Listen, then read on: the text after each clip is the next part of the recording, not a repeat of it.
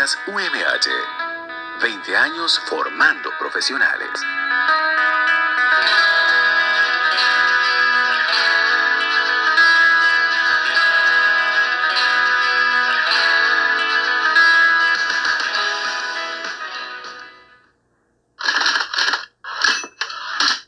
Año 2022. Una historia de superación dentro de la UMH. Javier Ramos es un colaborador que llega a la Universidad Metropolitana de Honduras el primero de julio del año 2003. Él anteriormente trabajaba en una construcción como ayudante de soldadura, pero esa misma cerró y él quedó sin empleo. Un amigo le dio la información que la UMH estaba buscando una persona para que trabajara cuidando carros. Él se abocó a una de las oficinas de la universidad para consultar si todavía estaba la vacante disponible.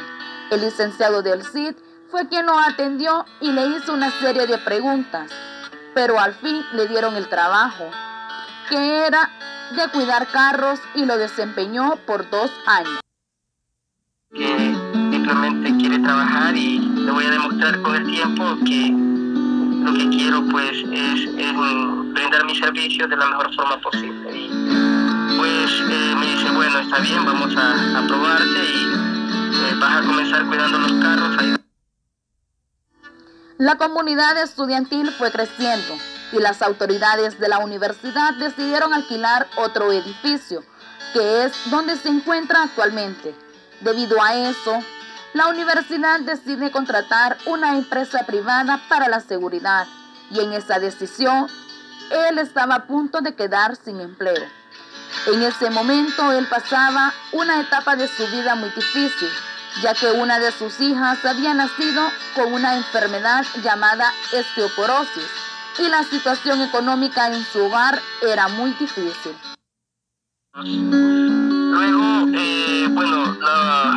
Universidad fue creciendo. Recuerdo que había como seis estudiantes, eh, ¿verdad? En, ese entonces, allá por Radio América, mis instalaciones. El primer docente fue el licenciado Chinchilla. Después de eso, pues la universidad eh, decidió pues alquilar en otro lugar, lo cual están hoy ahí pues, pues Boulevard Juan Pablo II, contigo por Prosuma la universidad pues eh, voy a tratar de ser un poco más breve, ¿verdad? La rectora Rosario Duarte, al darse cuenta de lo sucedido en su hogar, decide alzar su voz ante las otras autoridades universitarias para ayudarle a él a no ser despedido y lo contratan en otro puesto de trabajo que era en el área de mantenimiento y en el proceso de su nuevo empleo dentro de la universidad, él fue aprendiendo día con día en el área que le había sido asignada. La rectora Rosario le impuso a él para que continuara sus estudios, ya que solo había realizado los estudios primarios. Luego él decide continuar estudiando y se graduó de bachiller en ciencias y letras, que ahora es llamado humanidades. La universidad decide apoyarlo a él para que continuara sus estudios universitarios y actualmente es pasante de la carrera de Ingeniería de Negocios, donde solo le quedan ocho clases para culminar su carrera universitaria.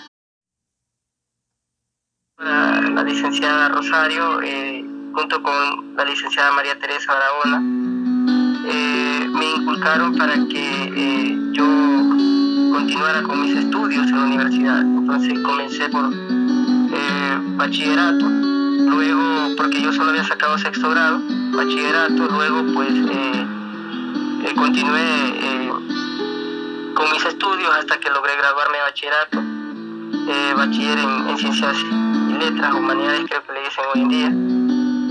Y bueno, le digo a la rectora, ya no quiero continuar, ya aquí, hasta aquí. Y me dice, ¿cómo que no va a continuar? Tiene que continuar, tiene que seguir nosotros le vamos a ayudar aquí en la universidad para que usted pueda seguir con una carrera universitaria.